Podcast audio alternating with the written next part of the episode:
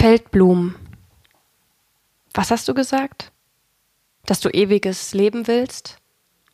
Sind deine Gedanken wirklich so überaus fesselnd? Uns übersiehst du jedenfalls. Hörst uns nicht zu. Auf deiner Haut Sonnenbeize, gelber Dotterblumenstaub.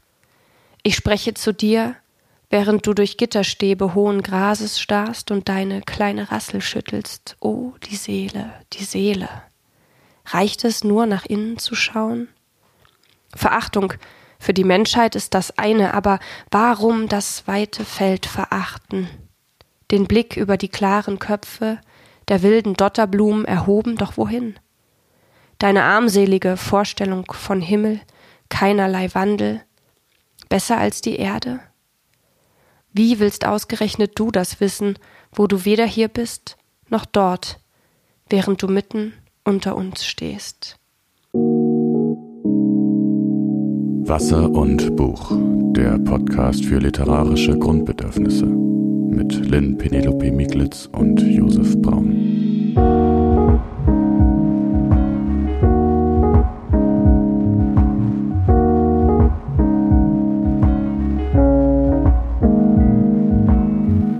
Ja, ein Gedicht aus dem Band Wilde Iris von Louise Glick in Gedenken an sie, denn sie ist verstorben am 13. Oktober und hatte 2020 noch den Nobelpreis für ihre Lyrik bekommen. Hallo Josef, schön dich zu sehen.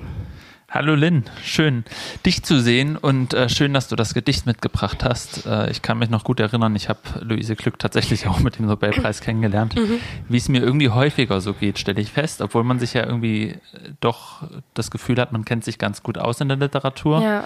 Ging es mir in den letzten Jahren häufiger so, dass ich Menschen wirklich erst so mit dem Nobelpreis entdeckt habe. Und das sind ja dann auch nicht so viele, die man dann dadurch entdecken nee. könnte. Weil halt ja jedes, jedes Jahr so einmal ja. gibt es so die Chance. Ähm, ähm, von den letzten würde ich sagen, also Bob Dylan und mhm. Annie Arnaud habe ich jetzt dadurch nicht entdeckt, ja. aber Alice Monroe habe ich dadurch entdeckt, ja. Luise Glück und ähm, auch Jon Fosse mhm. hoffe ich jetzt zu entdecken. Wie ist mhm. denn das bei dir? Wie war das so deine Reaktion? Kanntest du irgendwas von dem? Also ich habe ja so eine große ähm, Vorliebe für die Literatur aus der Ecke.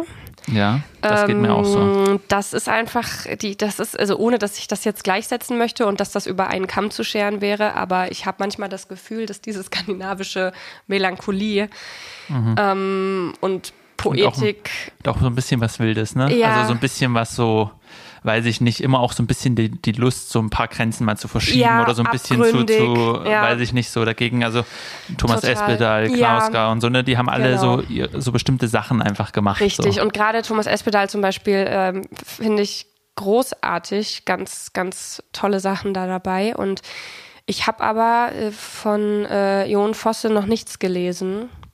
Mm, wir haben aber doch, da sind wir uns, glaube ich, einig vor, das jetzt unbedingt nachzuholen. Ne? Du hast schon was hab, ergattert, hab, oder? Naja, das, ja, das Ding ist, äh, ich glaube, die Bücher liegen jetzt in den Buchläden aus. Also wenn man das hört, schon längst natürlich, aber ja. äh, bei unserem Aufnahmezeitpunkt jetzt, ähm, das hat tatsächlich dann kurz gedauert. Die waren sofort vergriffen.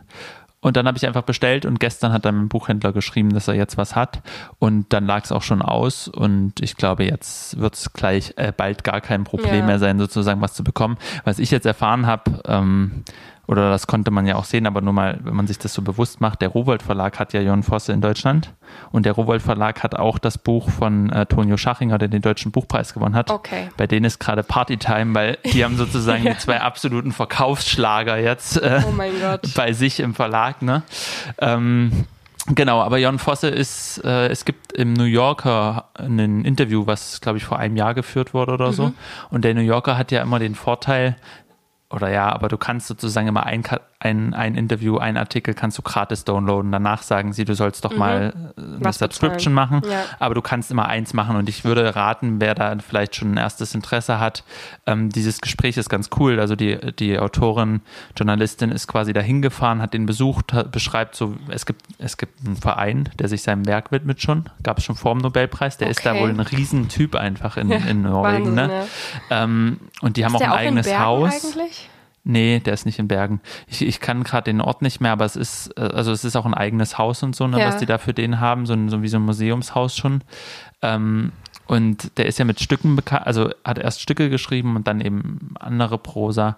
Und ähm, genau, also es gibt viel zu entdecken und wir werden sicherlich ähm, eine Folge mal machen ja. zu, zu, ihm jetzt auch mhm. bald. Ich glaube, ja. wir haben beide eine große Begeisterung, das zu lesen. Ja, ähm, total Lust drauf, auf jeden Fall. Genau, und heute, wo wir Lust und Lesen passt auch gut zu unserer heutigen Folge, weil wir gesagt haben, wir wollen oder wir haben das auch schon mal gemacht und ich glaube, das ist so ein bisschen eine Idee, dass wir immer wieder mal Folgen machen, wo wir einfach über das sprechen, was wir so in unserer Freizeit ganz ohne Druck lesen. Ja. Weil es ja auch gerade im Literaturbetrieb schnell so geht, dass man irgendwie so in dieses kommt, dieses Buch liest man für die Veranstaltung, du machst ja auch viele Moderationen oder ja, man genau. weiß, man schreibt eine Kritik oder man weiß, das wird das Buch, was zur Buchmesse erscheint, da, da muss ich dann irgendwie auch mich mal mit beschäftigen. Mhm. Und ähm, dabei geht aber so dieses Lesen manchmal als so eine reine vergnügliche Tätigkeit, weswegen man irgendwann mal damit angefangen ja. hat, so ein bisschen hinter dem Professionellen verloren.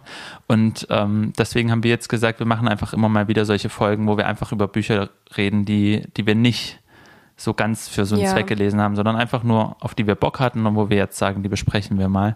Ich habe ähm. übrigens mal für dich gezählt, weil du hast total recht. Ähm, also bei mir ist das auch so, dass ich ganz viel sozusagen beruflich lese. Mhm. Das heißt äh, Recherche zum Beispiel ähm, fürs eigene Schreiben, ähm, für äh, Veranstaltungen, äh, Moderationen oder irgendwelche Diskussionsrunden oder Tagungen oder für ähm, Seminare oder Schreibworkshops oder sowas. Und ich schreibe mir seit diesem Jahr auf, was ich gelesen habe, weil ich mich mal interessiert hat, wie viel lese ich eigentlich. Und dann habe ich dahinter immer vermerkt, ob es eine Privatlektüre ist mhm. oder eine berufliche Lektüre sozusagen, eine fachliche.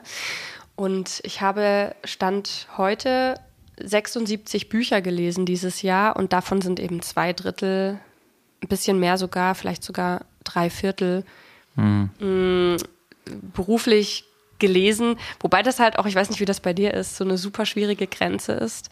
Ja. Weil es gibt Bücher, die fange ich zum Beispiel wirklich an, weil ich denke, jetzt lese ich mal was, was, was wirklich gar nichts mit meinem Arbeiten zu tun hat.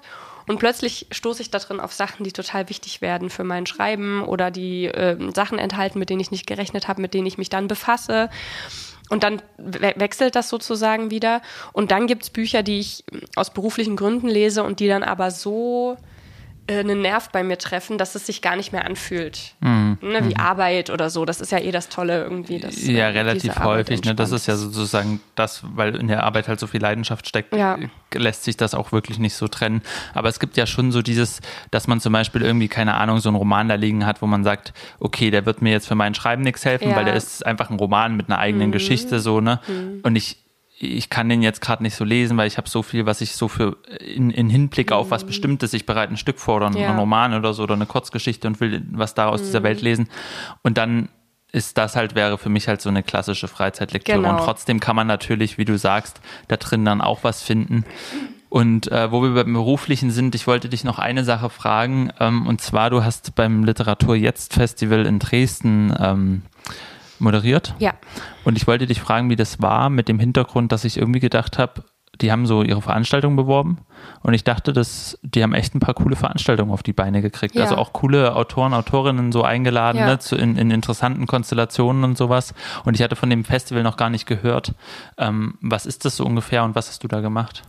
Ja, Literatur jetzt ähm, ist quasi, gibt es schon ein paar Jahre. Ähm, das war jetzt sogar, glaube ich, warte mal, die 14. Ausgabe, wenn mich mhm. nicht alles täuscht. Ähm, ich könnte mir gut vorstellen, dass die in den letzten Jahren trotzdem noch mal wesentlich besser aufgestellt waren, weil meines Wissens, aber das ist natürlich auch wieder nur so die Gerüchteküche, sind die Fördermittel für Literaturveranstaltungen gerade ein bisschen besser als zum Beispiel jetzt für Magazine oder so, ne? Weil mhm. da einfach Leute zusammenkommen und da Öffentlichkeit stattfindet und das äh, wird gerade sehr unterstützt. Das ist zumindest mein Eindruck. Ähm, keine verifizierte Information oder sowas. Auf jeden Fall sind die dadurch sehr präsent gewesen und hatten wirklich ein tolles Programm. Das kann man sich, glaube ich, auch nochmal nachträglich ein bisschen anschauen. Mhm. Und sich auf nächstes Jahr freuen.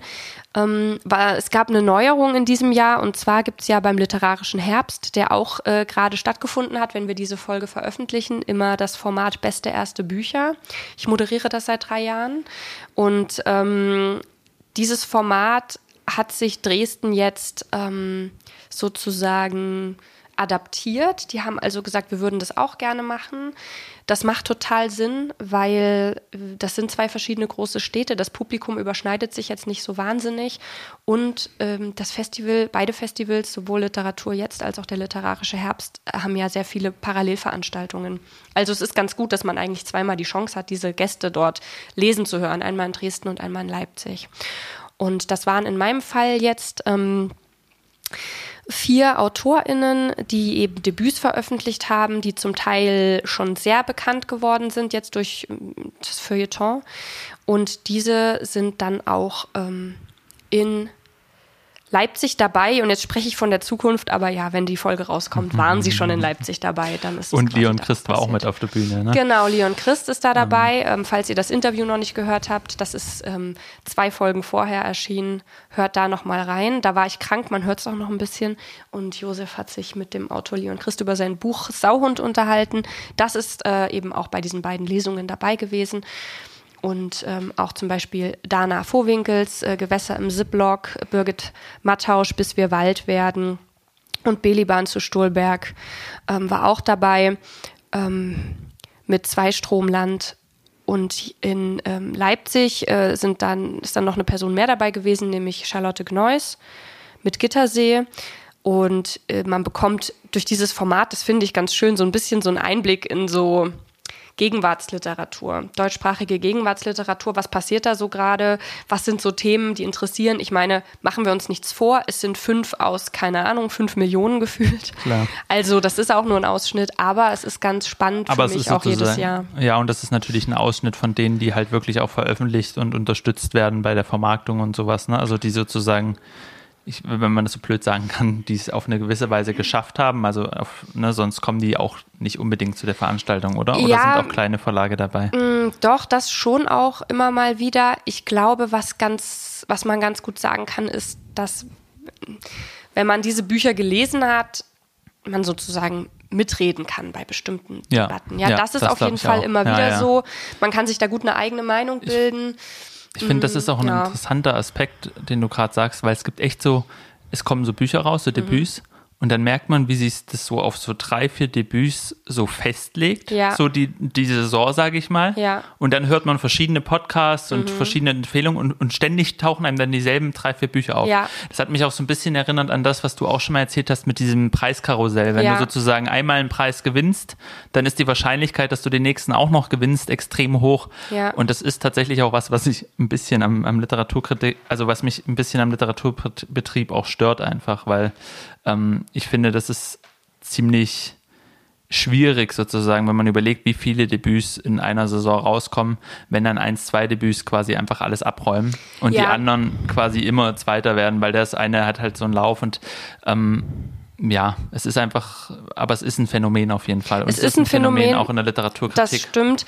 Und es ist wirklich so dieses, jemand sagt was zu einem Buch und ähm, je nachdem auch, wie das ausfällt, was da gesagt wird oder wer da vorlegt und wie ähm, prominent diese mhm. Vorlage mhm. ist, dementsprechend wollen halt alle anderen auch mitreden. Und deswegen summiert ja. sich das dann so. Mhm. Ähm, ich hatte auch eine schöne Lesung jetzt ähm, zu einem auch einem Erstling, den ich ansonsten überhaupt nicht ähm, viel äh, wahrgenommen habe. Und das hat mich dann sehr gefreut, weil ich dadurch auch nochmal woanders reinkomme. Das war äh, vom Wagenbach Verlag. Ähm, Hinterher heißt das Buch von Finn Job. Und äh, das war ein fantastisches Buch und ich habe mich total gefreut, dass ich durch diese anderen Moderationstätigkeiten dann durch Zufall immer wieder auf Sachen stoße, mhm. die auch mir sonst natürlich durchrutschen, gerade jetzt, wo ich nicht mehr in der Literaturkritik bin. Natürlich, ja. ja. Ja, dann ähm, kommen wir gleich zu unserer Folge. Genau, ich, ich, ich schließe nochmal den Bogen, weil ich habe jetzt schon wieder fast vergessen, womit wir eingestiegen sind. Wir hm. reden heute nämlich über die Bücher, die wir einfach mal so gelesen haben. Aus genau. Lust und Laune. Genau, aus, aus großer Freude. Genau. Ähm, und fangen mit was Modischem an. Sehe ich jetzt gerade hier. ja. Ja, wir fangen mit Mode an. Lynn, hättest du mir zugetraut, dass ich Bücher über Mode lese? Ich meine, du weißt, Ich bin natürlich immer top gekleidet. Zum Beispiel in Flipflops bei unserer Veranstaltung. Also mein letzter, mein letzter, mein letzter, äh, mein letzter Einkauf war, glaube ich, zehn, zehn T-Shirts vom H&M. Mhm. Alle in dem gleichen Schnitt. Ja. Einfach nur in unterschiedlichen Farben. Und das ist auch so meistens mein Einkauf. Dann geht es mhm. noch ab und zu zum Friseur. Also eigentlich nicht so. Aber ich finde irgendwie deswegen Mode trotzdem nicht uninteressant, wenn man mhm. sich halt anguckt. Und was mich was, was ich immer wieder suche, so ein bisschen, ist so, kennst du das, dass man so sich interessiert für so unterschiedliche Sprachsysteme? Also du hast es, glaube ich, mal erzählt, wenn du dich zum Beispiel mit Bergbau beschäftigst, mhm. dann lernst du neue Wörter kennen, ja. du lernst quasi eine neue, eine neue Art kennen, die Welt zu sehen, sage ich mal. Ne? Und mhm. Mode ist halt auch so ein System, das so bestimmte Farben bedeuten bestimmte Sachen und es gibt eine Geschichte und es gibt sozusagen bestimmte Wörter, die, die da eine Rolle spielen. Ja. Und du kannst halt mit dem, dem was du trägst, Matrix bestimmte Sachen signalisieren und mhm. so weiter. Und ich finde das immer interessant, so Sprachsysteme kennenzulernen, also so in irgendeinen Bereich einzusteigen und dann zu sehen, okay, wie funktioniert das da? Ne, wie, wie kommuniziert man da? Und ähm, Olivia Lang hat ein Buch empfohlen. Ach, oh, und dann wow, kauft man es okay. ja sowieso, ne? Ja. Ähm, von Charlie Porter. Charlie Porter, ich habe mir hier ein paar Notizen zu dem gemacht. Die werde ich jetzt mal kurz äh, vortragen. Der ist ein britischer Modejournalist, und äh, auch einer, der eher aus der Arbeiterschicht kommt, so wie Lane, glaube ich, auch, und hat sich halt über verschiedene Zeitungen sozusagen, weil er nicht studieren konnte, hat er sich über verschiedene Zeitungen da hochgearbeitet zum, zum Stilkritiker, Modejournalist und so weiter und gilt inzwischen als einer der einflussreichsten Modejournalisten unserer Zeit. Und ähm, der hat halt immer über Mode geschrieben und über die Fashion-Shows und so weiter und hat dann ge gesagt, was mich jetzt eigentlich interessiert ist, was passiert eigentlich mit der Mode, wenn die aus den Fashion-Häusern raus ist? Ne? Was mhm. passiert eigentlich, wenn wir die anziehen? Was, also weil, weil ich beschäftige mich eigentlich sonst immer nur von Saison zu Saison mit was halt neu rauskommt. Mhm. Aber was ist eigentlich, was machen wir Menschen aus dem, was wir tragen? Ja, ne? Was ja. so und ähm, hat dann gesagt, okay, ich gucke mir die Künstler an und die Künstlerinnen, was haben die getragen? Ähm, als Ausgangspunkt. Und so heißt auch das Buch What Artists Wear. Und das ist sozusagen eine Sammlung von ähm, Fotos und Texten, also einem langen Text, in denen, mit denen er sich, äh, wo er sich mit unterschiedlichen Aspekten von Mode oder von was Künstler und Künstlerinnen eben getragen und was die auch mit ihren Kleidern gemacht haben, ähm, beschäftigt. Und da wäre doch die erste Frage, Lynn. Wie sieht es denn bei dir aus? Hast du, hast du beim Arbeiten, und dann würde ich jetzt mal sozusagen, es gibt ja den Bereich des Schreibens bei dir und den Bereich des Moderierens, hast du sowas wie ein Outfit oder spielt Kleidung sozusagen, denkst du über Kleidung auf eine bestimmte Weise nach, wenn du deiner Arbeit nachgehst? Ja, das ist äh, eine gute Frage. Also grundsätzlich geht es mir erstmal wie dir. Ich habe jetzt wieder mal geguckt, ob ich für den Winter alles habe und ich habe irgendwie halt die klassische Ausstattung. Drei T-Shirts, drei Unterhemden, drei dünne Pullis, drei dicke Pullis. So, das ist mein Kleiderschrank und ich trage sehr viel das Gleiche. Ähm, und was ich aber jetzt. Okay, wow. Das war Lins Handy. Das war mein Handy. Ähm, was sich jetzt aber ähm, ja so ergeben hat, ist, dass ich nichts Unbequemes mehr trage. Und das sollte ja eigentlich selbstverständlich sein, weil wer will schon gerne unbequeme Sachen tragen, denke ich mir immer. Aber ich habe dann irgendwie gemerkt, dass ich doch zumindest letztes Jahr dann doch noch so ein paar Teile hatte, die ich zum Beispiel nie angezogen habe, wenn ich geschrieben habe. Und irgendwann habe ich das zum Prinzip erklärt. Und ich habe immer Sachen an, die komplett entweder Stretch oder Gummiband mhm. behaftet sind, einfach nur, damit ich äh, nicht spüre, dass ich angezogen bin, sozusagen. Ähm, und das ist auf jeden Fall ein Grundsatz beim Schreiben und Lesen und überhaupt im Alltag. Ähm, und ansonsten gibt es aber noch eine kleine Abweichung, die ich natürlich ergänzen muss, weil ich manchmal in der Öffentlichkeit irgendwas mache und dann habe ich tatsächlich zwei weiße Hemden mhm. die ich dann immer einfach unter meinen Pulli drunter ziehe und dann sieht es so ein bisschen ordentlicher aus. Mhm. Das ist ähm, das Einzige, was ich darüber denke. Und im Allgemeinen muss ich vielleicht erklären, dass mein Prinzip von oder mein, mein Grundsatz äh, von, von guter Kleidung der ist, dass ich mir morgens nicht die Frage stellen muss, was ich anziehe. Mhm. Sondern dass ich es einfach anziehen kann. Deswegen sind auch meine Strümpfe alle gleich. Mhm. Weißt du, was ich meine? Mhm. Ich will nicht sortieren oder suchen oder irgendwas. Ja, ich, ich überlege gerade, ob ich, ich mache mal kurz eine Abschweifung, weil ich habe neulich erfahren, es gibt jetzt gerade eine äh, Doku über David Beckham mhm. Und ähm, der macht das wohl so, der ist ja, gilt ja so als Stilikone, der legt sich immer am Anfang der Woche quasi für die ganze Woche die Outfits bereit. Die hängen dann in einem extra Schrank. Oh und dann weiß er zwar auch, was er anzieht, ja. aber er muss halt davor noch so eine Arbeit machen. Ne? Das ja. geht dann nicht aus dem normalen Kleiderschrank. Gut, jetzt schnell von David Beckham wieder zu Charlie Porter. Ich glaube, wenn Charlie Porter quasi dich porträtiert hätte, mhm. dann hätte er das halt so gemacht, dann hätte er quasi ein Foto gemacht oder dich um ein Foto mhm. gebeten, wie du so zu Hause in deinem Schlabberlook rumläufst ja. beim Schreiben. Und dann hätte er ein Foto gemacht, wie du auf Arbeit aussiehst und wäre dann wahrscheinlich alle gleich geworden die Fotos. Na, das Hemd, das Hemd. Ja, das Hemd. Und dann hätte er wahrscheinlich halt so gesagt, so ne, ähm, dieses dieser praktische Aspekt der Kleidung, dass man Kleidung sozusagen einem dienen muss, dass man sich da drin gut arbeiten kann, ne? dass wenn man aber in einen gesellschaftlichen Rahmen geht, man das so ein bisschen anpasst, aber dass man eben auch, dass du quasi nicht so auf voll gehst, sondern immer noch dir was mit dem Pullover und das Hemd dann nur drunter und so auch noch ein bisschen was behältst von, ich möchte mich jetzt nicht so komplett in diesen Rahmen reinpressen lassen. Ja. Ne? So diese Sachen. Und so macht er das einfach mit ganz verschiedenen Künstlern und Künstlerinnen. Und weil du gerade praktisch gesagt hast oder bequem, wollte ich dir mal ein, ein wunderschönes äh, Bild zeigen. Wunderschön, wenn, wenn ich dir gleich noch ein bisschen was dazu erzähle. Ähm, und ich will dir aber erstmal das Bild zeigen und du sagst mir mal, was du da drauf siehst. Ähm, okay, zeig her. Es sind nämlich sehr, sehr viele Fotos in dem Buch, was das Buch auch sehr schön macht irgendwie. Also das Bild mit dem alten Herrn hier. Ah ja, also ich sehe einen sitzenden Herrn, der hat, glaube ich, einen Adidas-Jogginganzug an und einen Strohhut auf dem Schoß und so Pantöffelchen an den Füßen und um ihn herum stehen ganz viele Malereien.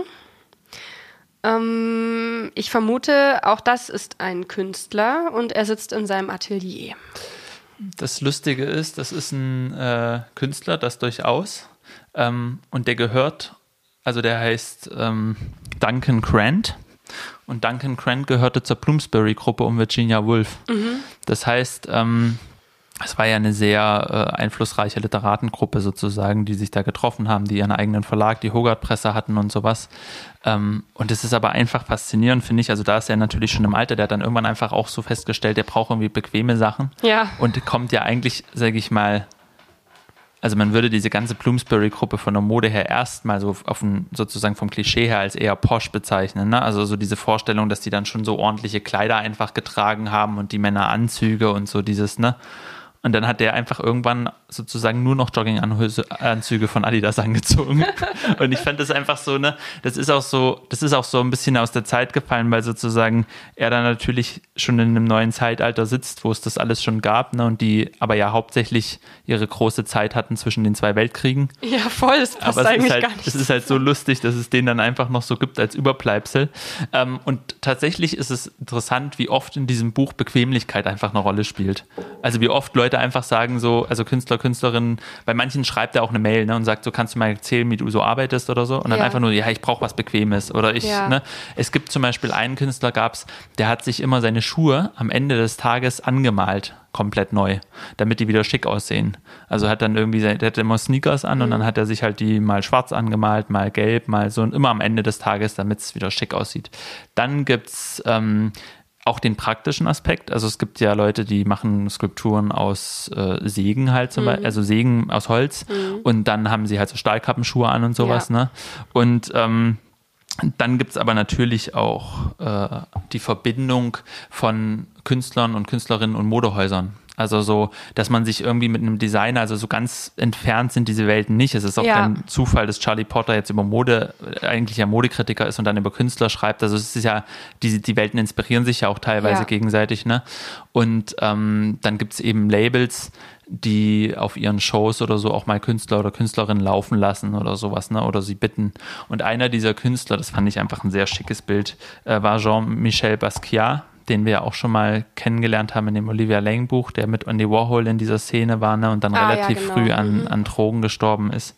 Und der war mit einem Label zusammen, ähm, das ist ein japanisches, also von einem japanischen Designer, der heißt Rai Kawakubo und das heißt Comme des Garçons. Und da hat er sich immer seine Klamotten gekauft und mhm. dann haben die irgendwie gesagt, so kannst du nicht mal für uns in Paris laufen. Und dann hat er es gemacht ähm, wir waren sich irgendwie nicht sicher, ob er kommt, weil er noch in Paris in seinem Hotelzimmer gehäng, äh, gehangen hat und gechillt hat und ne, so. Ja. Und dann kam er. Und ähm, ich finde aber, das ist schon sehr, sehr lässig, oder? Ah ja. So diese. Ist das, äh, sind das. Das sind beides das Fotos Label von dieser Mode. das ist genau. Auch, ist das, das auch ist, der ja. Künstler? Also das ist Basquiat, genau, ja. der da als Model quasi läuft. Ja, wow, es ist sehr schick und ich habe direkt das Bedürfnis zu sagen, falls uns jemand hört, der ein sehr schlichtes Label äh, hat mit Klamotten, die nicht so eng sind, dann bin ich sofort bereit. Ich finde auch, das sieht gar nicht so unbequem aus. Ne? Also ich finde ja. find diese, diese Zipsjacke da ja. ähm, einfach cool irgendwie. Und es sieht auch irgendwie ziemlich zeitgenössisch aus. Aber das ja, ja. sind schon ältere Fotos, Ja, ja, oder? die sind aus den 60ern, 70ern oder so. Oh, wow, okay. Das ist krass, gell? Ja. Ähm, oder 80er. Nee, es sind eher die 80er, würde ich sagen, 70er, 80er, würde ich sagen. Du, du erzählst ähm, du davon, als ob sich dieses Buch auch äußerst ähm, vergnüglich liest. Ist so, weil die, das ist so ein bisschen wie bei Lang, so ein bisschen so detektivische Arbeit, würde ich sagen, mhm. in dem Bereich. Einfach so mal ein paar Mail-Austausche, mal Sachen, die man sozusagen recherchiert hat. Dann ja. erfährt man ein bisschen was über die Biografie. Es ist halt sozusagen für jeden Künstler, jede Künstlerin, die da drin vorkommt, Andy Warhol natürlich auch, ähm, ist es so, man hat halt einen anderen Ansatz, ne? Also so, du würdest ja nicht Andy Warhol normalerweise zuerst über seine Hose kennenlernen oder yeah. über seine, seine Jacke. Und so ist das halt in diesem ganzen Buch sozusagen. Auf jeden hast du so einen Ansatz, der so ähm, einfach so über die Kleidung und ich mag es auch irgendwie habe ich gemerkt, wenn das gut gelungen ist, und ich würde sagen, das ist in dem Buch gelungen, diese Kombination aus Bildern und Texten. Dieses ja. einfach lesen und dann ergänzen das die Bilder oder du mhm. siehst ein mhm. Bild und das ergänzt dann den Text und, und diese Mischung. Ähm, und das Buch steigt auch ziemlich interessant ein mit Louise Bourgeois und Louise Bourgeois ist zum Beispiel auch ein interessanter Fall, weil die wurde quasi als äh, Kind, glaube ich, ziemlich ordentlich. Die kommt aus einer sehr wohlhabenden Familie, sehr so, wie man das noch so kennt, ähm, so, so ganz äh, ordentlich einfach die Mädchen so in so mhm. kleine Kleider gesteckt und sowas, ne?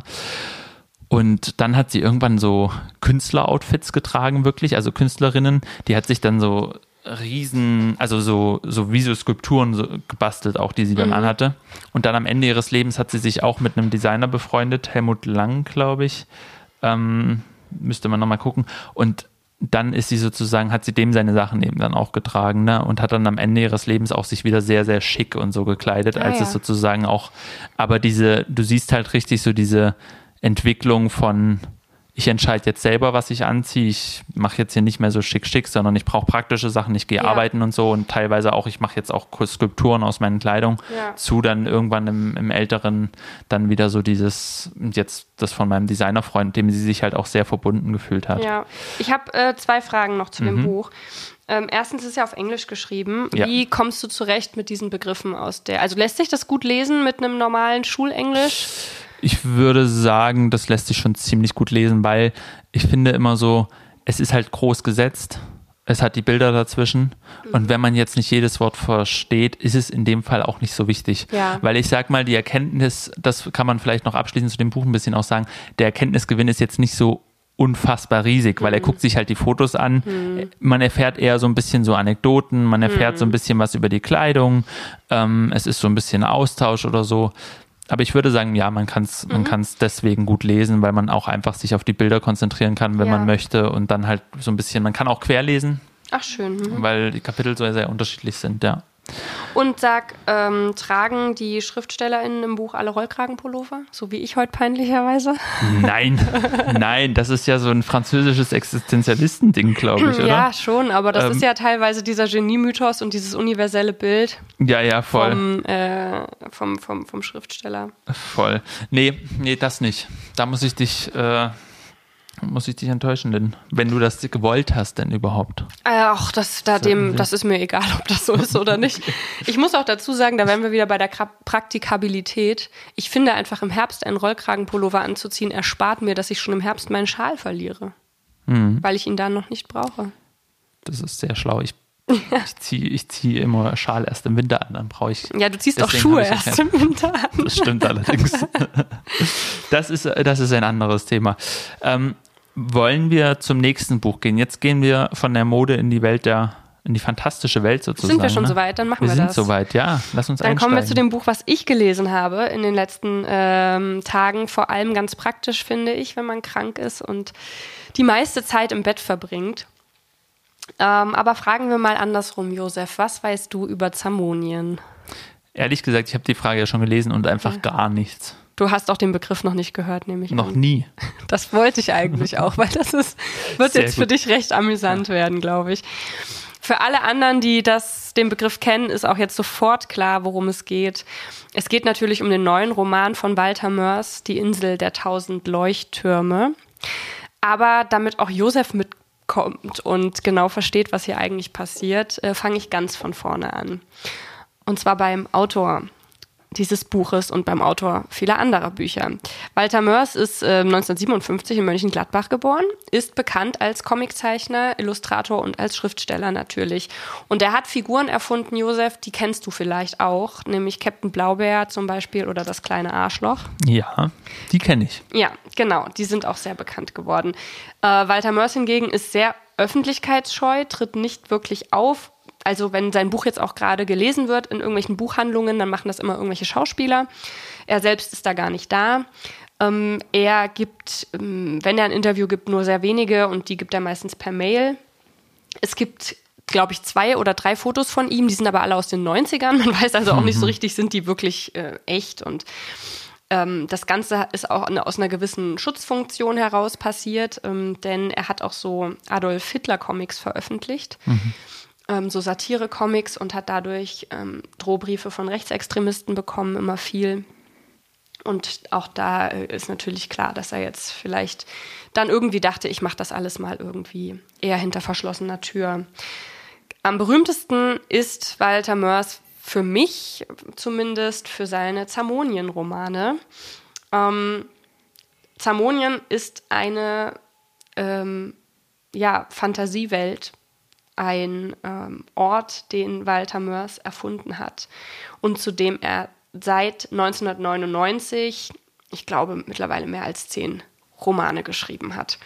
Der letzte ist jetzt im September erschienen und das Buch, über das wir heute sprechen. Ich habe sie übrigens alle gelesen, ähm, weil ich mich immer freue, wenn ein neues Buch rauskommt. Ähm, das ist aber nicht nur eine Welt, die Walter Mörs da erfindet, sondern das Ganze ähm, hat auch ein großes Thema zum Stichwort Herausgeberfiktion. Das sagt er ja sicherlich etwas als alter Literat. Das letzte Mal, dass, ich, dass wir über Herausgeberfiktion äh, gesprochen haben, war im Seminar zu Nabokovs Lolita, ne? Ja. Ja. Genau. Und hier ist es eben so, dass ähm, Mörs diese Bücher darstellt als Manuskripte aus Zamonien, die er mhm. nicht selbst geschrieben hat, sondern die nur an ihn herangetragen wurden, die er also entweder mit geholfen hat zu verfassen, die er übersetzt hat oder die er schlicht einfach nur geordnet und herausgegeben mhm. hat. Ähm, das heißt, er selbst inszeniert sich auch nicht als Autor seiner Bücher, was ja auch in Bezug auf seine öffentlichkeitsscheue Art nur konsequent ist, und ähm, hat stattdessen für äh, oder als Autor dieser Bücher ganz äh, jemand ganz anderen eingesetzt, nämlich ähm, Hildegunst von Mythenmetz. es wird nicht besser, Josef, du wirst jetzt ganz viele solcher Namen und Begriffe hören. Ähm, Hildegunst von Mythenmetz, zu dem kommen wir aber gleich noch äh, und warum der das schreib schreiben soll und wieso. Ähm, was man sagen kann, dass diese Bücher an sich der Popliteratur zugeordnet werden. Ich halte ja von dieser Unterscheidung nicht so wahnsinnig viel, weil die irgendwie nicht so richtig trennscharf ist und das merkt man auch an diesem Fall. Denn ähm, in Walter Mörs Romanen stecken ganz viele Bezüge auf Werke der Literatur, des Films und der Musik. Ähm, die zeugen von einer riesigen Kenntnis kanonischer Werke. Teilweise ähm, sind die Bezüge so deutlich, dass man von Plag Plagiatspoesie oder Kopierkunst sprechen kann. Also zum Beispiel sein Roman Ensel und Grete referiert natürlich ähm, eindeutig auf Hänsel und Gretel und da gibt es noch ganz viele andere Beispiele dafür. Die Bücher funktionieren intermedial, weil da immer Karten drin sind. Du siehst das ja auch und wir werden auch ein paar Fotos bei Instagram davon zeigen. Mhm. Wie in jedem guten Fantasy-Roman ist da natürlich eine vernünftige Karte vorne drin von dem Ort, an dem wir uns befinden. Es sind Bilder drin. Und in diesem Fall, der Insel der tausend Leuchttürme, hat ähm, Hildegunst von Mythenmetz selbst Bleistiftzeichnungen eingefügt von den Wesen, die den Ort bevölkern, die Insel der tausend Leuchttürme, den ich dann noch genauer vorstelle. Ähm, das Buch selbst kann man als Briefroman bezeichnen. Es besteht aus Briefen von Hildegunst von Mythenmetz an seinen Freund Ahmed Ben Kibitzer. Ähm, wobei nur seine Briefe erhalten sind. Also er bekommt nie eine Antwort, sondern ähm, er schickt einfach nur die Briefe und dadurch ergibt sich diese Geschichte. Das ist übrigens ganz interessant, denn dadurch, dass man weiß, dass es immer mehr, also wenn man in der Mitte zum Beispiel den Brief liest, ja, Brief Nummer 9 von 16, sagen wir mal, und er, Hildegunst von Mythenmetz befindet sich in einer ähm, wilden Situation und man hat quasi Angst, oh Gott, was passiert jetzt? Dann mhm. weiß man trotzdem immer, dass er auf jeden Fall nicht mhm. sterben wird, weil, weil es gibt, ja noch, noch mehr Briefe. Briefe, genau. Und das ist ganz interessant, wie da mit Spannung umgegangen wird, weil es entsteht durchaus Spannung, mhm. aber nicht dadurch, dass man quasi nicht mehr weiß, wie kann das jetzt mhm. enden? Und diese Person Hildegunst von Mythenmetz ist ja auch wirklich ähm, der Protagonist seiner eigenen Geschichte und man weiß quasi dadurch auch, der wird bis zum Ende die Hauptrolle auch spielen. Also es ist jetzt nicht so multiperspektivisch, ja, dass man so hm. verschiedene Lebenswege verfolgt und nicht weiß, was jetzt sein wird. Das muss man ganz klar sagen. Ähm, Hildegunst von Mythenmetz, hast du dich jetzt vielleicht auch schon gefragt, was ist ein Hildegunst von Mythenmetz? Es ist äh, ein Lindwurm. Und zwar aus der Lindwurmfeste. Und in der Lindwurmfeste ähm, hat er seine Kindheit verbracht. Es ist quasi ein Dinosaurier. Ähm, also zumindest sehen die so aus. Er hat auch ähm, ähm, quasi in der Lindwurmfeste das Handwerk der Dichtkunst gelernt und ähm, ist der gefeiertste Autor von ganz Zamonien. Er ist ein bisschen hypochondrisch veranlagt. Das ist auch wichtig für dieses Buch. Darauf komme ich dann noch zu sprechen. Er hat zahlreiche patentierte literarische Techniken erfunden, zum Beispiel die Mythenmetzsche Abschweifung, weil er sich sehr schlecht fokussieren kann. Und das schreibt auch Walter Mörs immer in seinen Vorworten. Er hat wieder ein neues Manuskript irgendwie ausgegraben mhm. von Hildegunst von Mythenmetz. Er muss es von 2000 Seiten auf 200 kürzen, weil er hat 1000 Abschweifungen drin. Oder zum Beispiel ähm, äh, die Myth äh, mythenmetzische Ereignisandrohung, das sind so feststehende Begriffe aus Zamonien, weil das eben so ein ganz berühmter Autor dort ist. Und ähm, es gibt auch die mythenmetzische Ungewissheitsschürung, also man hat auch sehr viel Poetologie irgendwie da mit drin. Ähm, ja, er hat mehr als 500 Werke veröffentlicht, Hildegunst von Mythenmetz, ähm, hat seine literarische Bildung seinem Dichtpaten äh, zu verdanken, der heißt Danzelot von Silbendrechsler.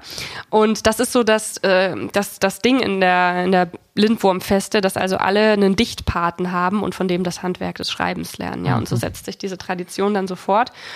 Ähm, kommen wir aber mal dahin äh, oder zum Buch. Ich musste jetzt ein bisschen auf, also äh, ausholen, weil natürlich Zamonien seit äh, neun oder mehr Romanen ein feststehender Begriff mhm. ist und wenn man das nicht einschätzen kann, kann man auch das neue Buch quasi nicht verstehen. Auch wenn sich das, und das muss man auch ganz klar sagen, an sich auch einzeln lesen lässt, ohne die anderen zu kennen.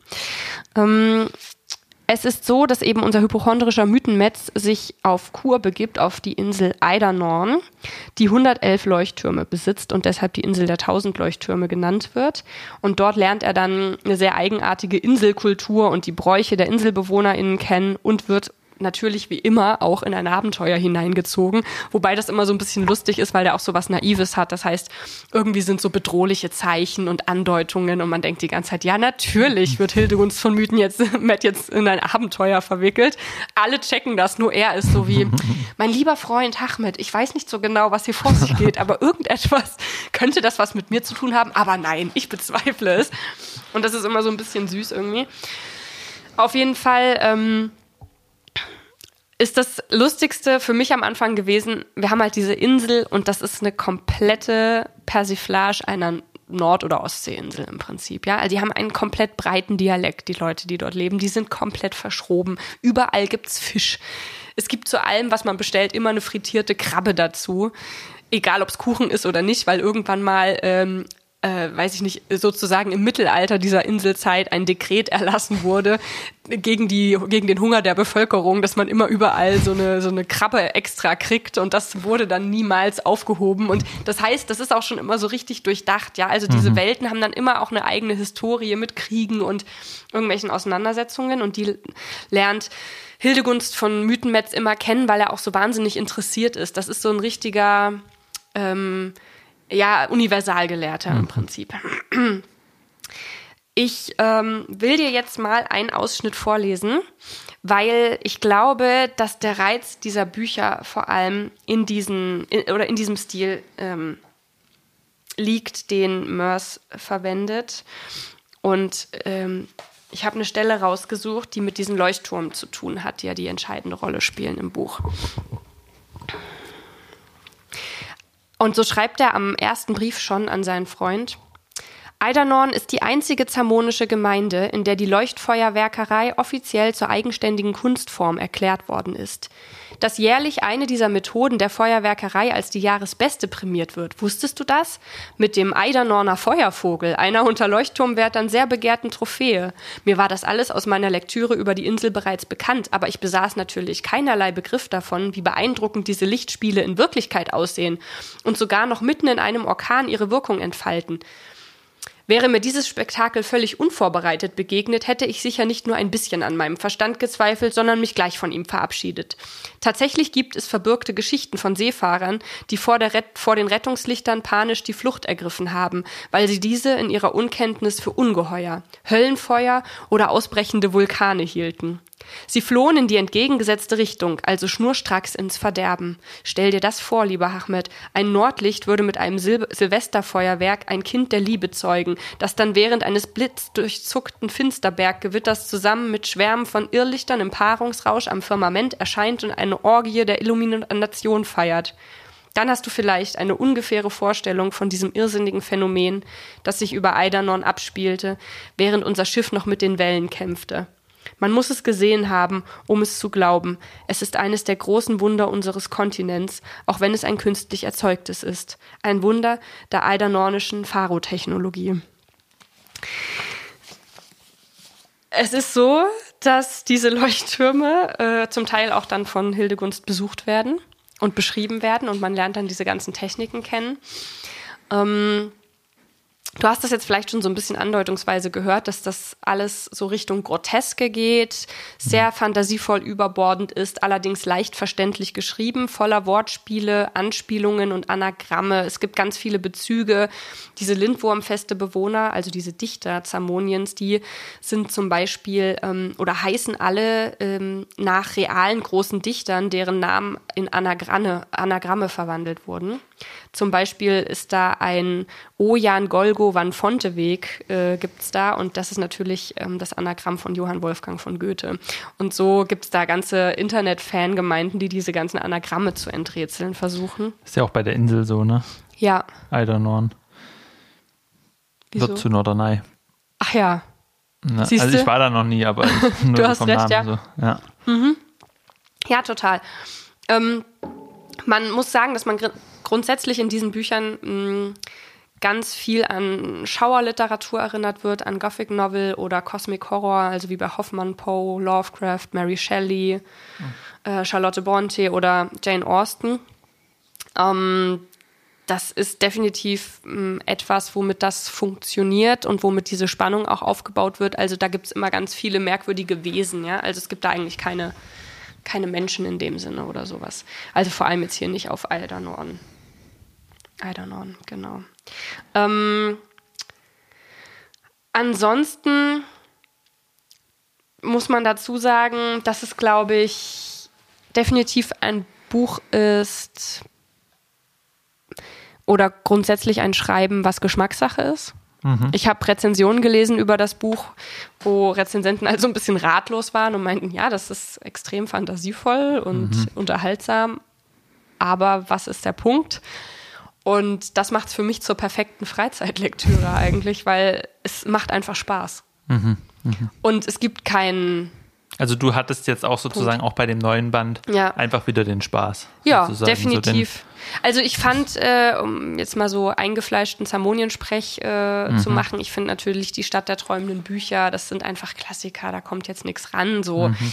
Ähm, da geht es sehr viel um Literatur und das macht auch einfach Spaß, diese Verweise alle zu sehen. Mhm. Und da ist jetzt die Insel der tausend Leuchttürme schon ähm, für mich jetzt auch aufgrund dieser ganzen nautischen Sachen jetzt nicht so persönlich äh, so ähm, berührend gewesen.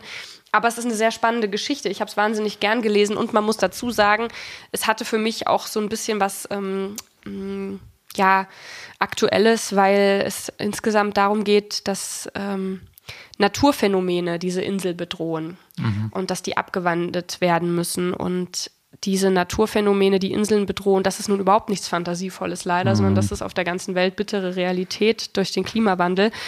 Und insofern ist es natürlich auch nicht so, dass Walter Mörs sich nicht auf äh, irgendwie ähm, aktuelle Entwicklungen hinlesen lassen würde. Also das, da, da kann man irgendwie ihm auch, würde man ihm nicht gerecht sozusagen. Das ist auf jeden Fall ein Thema. Ich finde das sowieso interessant, weil wir ja uns vor einer Weile auch mal so zu engagierter Literatur ähm, unterhalten haben und auch so zum, sozusagen, wie man sich zum Klimawandel verhält. Und ich habe so das Gefühl, dass in den letzten Jahren schon, dass das schon längst passiert oder jetzt vor allem passiert, dass diese Themen einfach einsickern in Romane oder ja. so, ohne dass jetzt jemand sagt, das ist mein großer Klimawandelroman.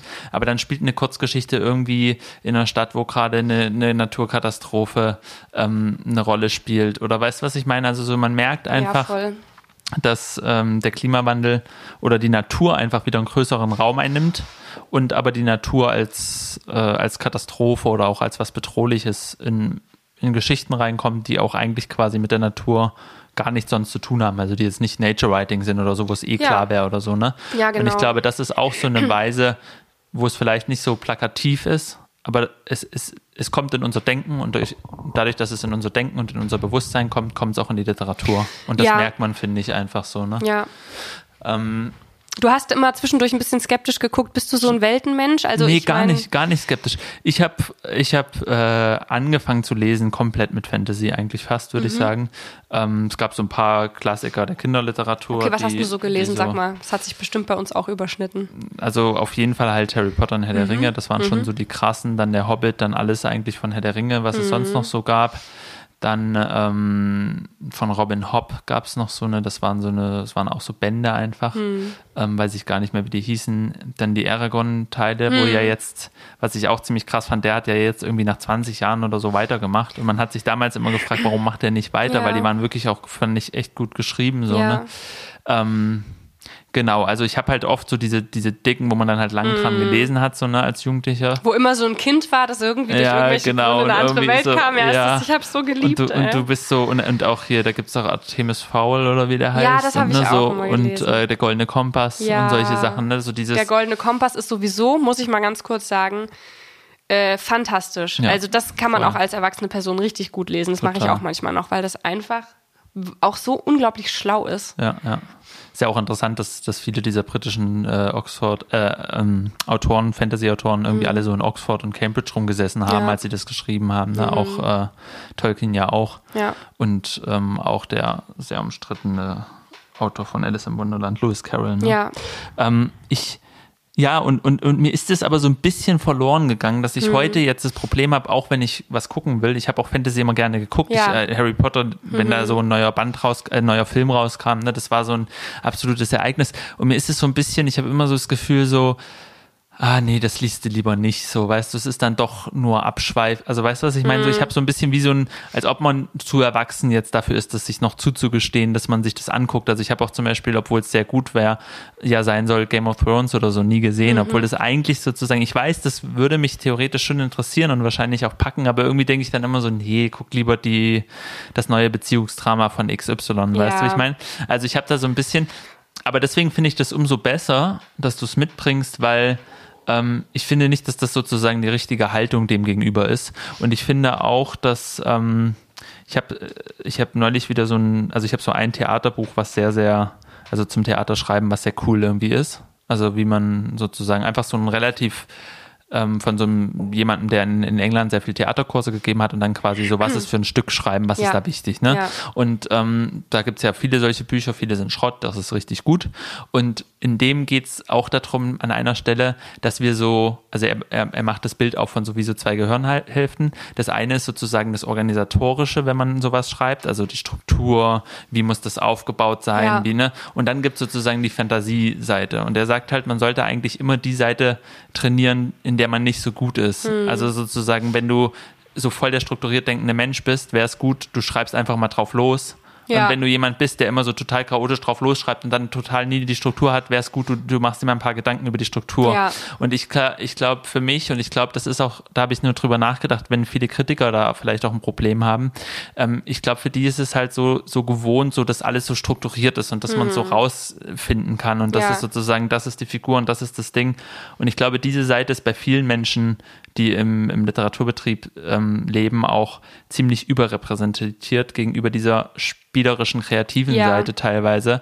Ähm, und deswegen finde ich das einfach extrem beeindruckend, wenn jemand quasi so einfach mir kommt es dann so vor, der sitzt da so am Schreibtisch und dem kommen halt alle möglichen Ideen und dann kommt ja. ihm noch das und das auch noch und das auch noch und ich sitze eher am Schreibtisch und denke mir so, du musst irgendwie das schaffen, deine Fantasie wieder ja. so ein bisschen in Gang Man zu kriegen. Man denkt ja so, nee, das kann so, ich nicht machen, das kann ich nicht machen, genau. das ist alles zu abgedreht und ja. Ja, und, und auch so, und dann fällt einem gar nicht so viel ein mhm. und man mhm. denkt so, man ist so sowieso gehemmt die ganze ja. Zeit, weil man irgendwie immer so, ich will es aber so gut beschreiben. also dann musst ich. du das vielleicht wirklich mal lesen, ich lasse dir das mal da, weil ähm, es macht halt wirklich einfach Spaß, weil man merkt, da saß jemand, wie du es auch gerade gesagt hast, am Tisch und hatte einfach so viele Ideen und hat sich dann nicht. Also das Buch hat 700 Seiten, ne? Mm, Dann gibt's dann auch diesen, also es fängt dann an, dass Hildegunst von Mythenmetz irgendwelche Briefe schreibt und meint, oh, ist ein bisschen langweilig, ich habe ganz schön wenig zu tun. Aber mir ist übrigens aufgefallen, was könnte man nicht einfach mal was erfinden, dass man Tee leichter ziehen lassen kann? Immer diese losen Blätter. Wollen wir das nicht mal in einen Beutel tun und da so einen Strick dran machen? und man merkt halt so, alles klar, hat Hildegunst von Mythen jetzt gerade den Teebeutel erfunden? Oder dann sagt er sowas wie, ach, das Essen hier hängt mir immer so zwischen den Zähnen. Ich habe jetzt einen Bindfaden genommen und mache mir immer die Zähne sauber. Man müsste das mal aufwickeln und verkaufen und so. Und zack, bumm, Zahnseide erfunden. Das heißt, diese ganzen ähm, also diese Leute, die dort dichten, die zeichnen sich vor allem durch ihre Fantasie aus und dass die halt so unglaublich vielseitig interessiert sind.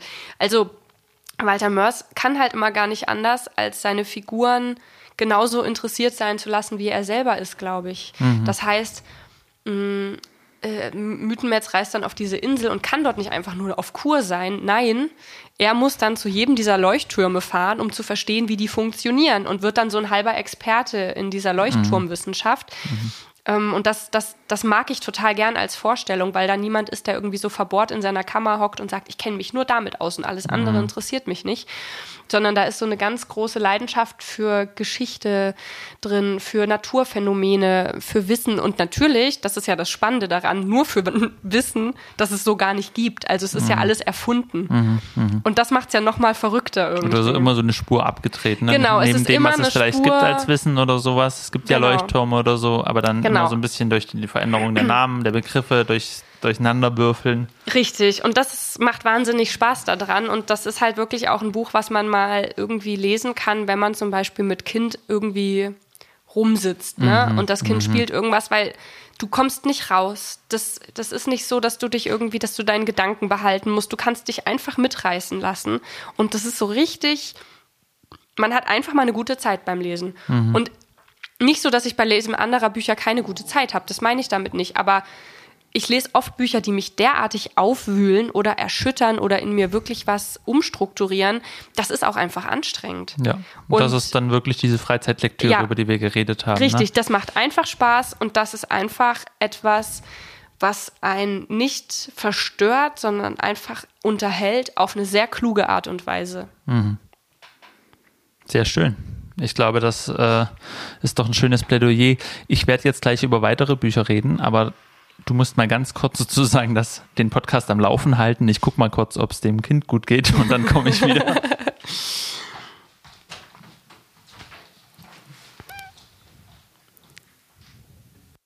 so, bin schon wieder zurück. Ähm, dann nehmen wir weiter auf und gehen zum nächsten Thema über, ne?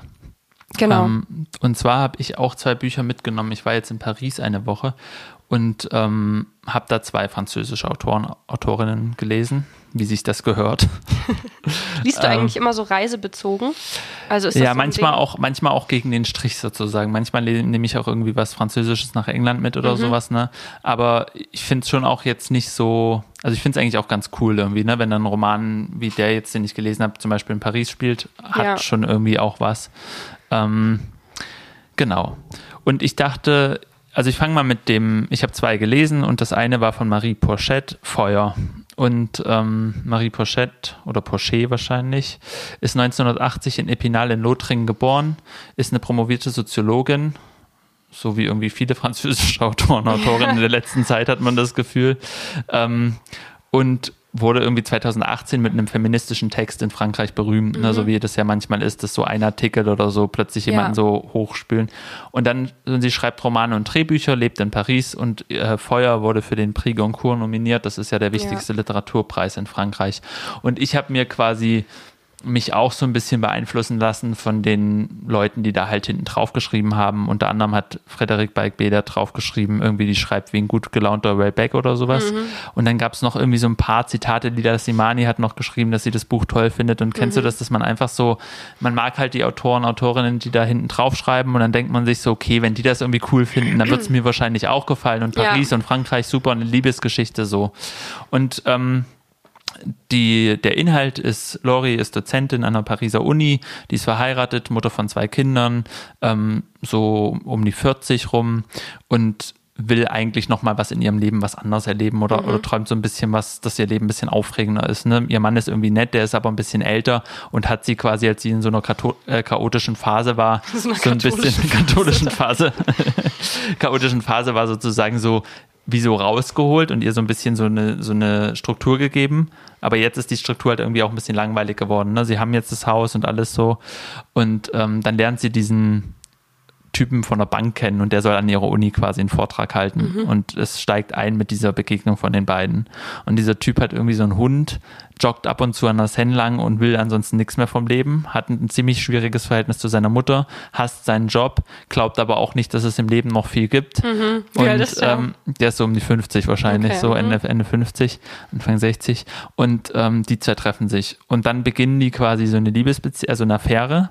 Nur er will halt die ganze Zeit, er gibt sich immer gar keine Mühe und sowas, aber macht es halt trotzdem. Mhm. Und sie ist quasi so, sie stürzt sich halt voll rein, weil sie ja. halt da raus will aus ihrem mhm. Leben so, ne? Und, und, und man merkt quasi, wie diese Affäre sowas wird, was so beide benutzen das irgendwie und es geht nie so um die große Liebe oder sowas, sondern ja, es geht okay. eher so, jeder hat halt so seine Gründe dafür, da halt mitzumachen, eher weil er sich so denkt, ja gut, mache ich halt, ist doch auch egal jetzt so, ne? Mhm. Und, und wer hätte gedacht, dass ich nochmal überhaupt irgendeine Frau treffe, mhm. die was mit mir machen will und, und sie halt so quasi so, das ist meine große Liebe und ich muss mhm. den dann immer treffen, aber eigentlich hat man auch immer das Gefühl, das erzählt sie sich auch mehr.